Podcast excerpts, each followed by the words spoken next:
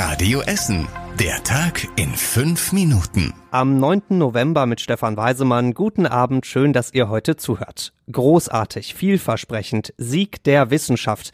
Das sind die Reaktionen auf die Nachricht des Tages. Die Firma BioNTech aus Mainz hat ihren Corona-Impfstoff so gut wie fertig. Er bringt zu 90 Prozent Schutz, heißt es. Außerdem soll er auch keine größeren Nebenwirkungen haben.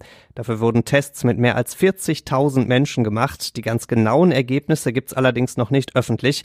Als nächstes will die Firma aber schon die Zulassung für ihren Impfstoff beantragen. Heute wurde auch schon vorgestellt, wie ein Impfstoff in Deutschland dann verteilt werden könnte. Gesundheitsminister Jens Spahn warnt davor zu viel Ungeduld. Es ist von Anfang an klar, dass es am Tag eins jedenfalls und auch in den ersten Wochen noch nicht ausreichend Impfstoff für alle, die geimpft werden wollen, geben wird. Als erstes sollen Risikogruppen geimpft werden, also Ältere und Kranke, gleichzeitig auch Ärzte und Pfleger. Im zweiten Schritt kämen dann weitere wichtige Stellen dran, also zum Beispiel Polizisten oder die Mitarbeiter in Gesundheitsämtern.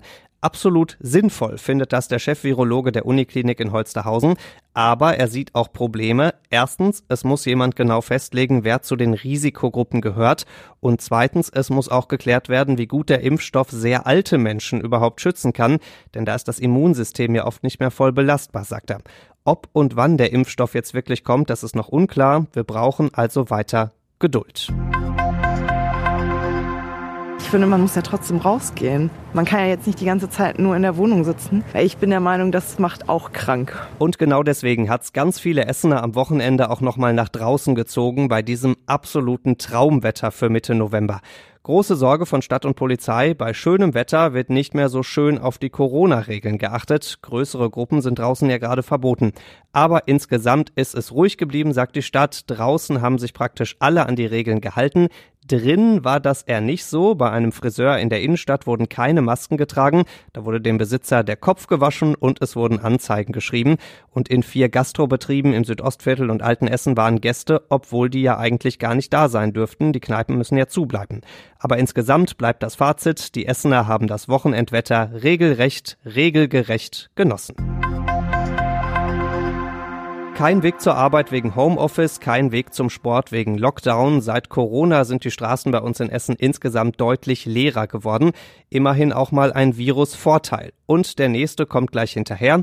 Dadurch gab es im ersten Halbjahr auch deutlich weniger Unfälle. 12.500 waren es ungefähr, immerhin rund 700 weniger als letztes Jahr zur gleichen Zeit hat auch ein Gutachter aus dem Westviertel gemerkt und der sagt, vor allem so kleinere Blechschäden sind weniger geworden, also zum Beispiel kleinere Unfälle beim Abbiegen oder auf dem Supermarktparkplatz.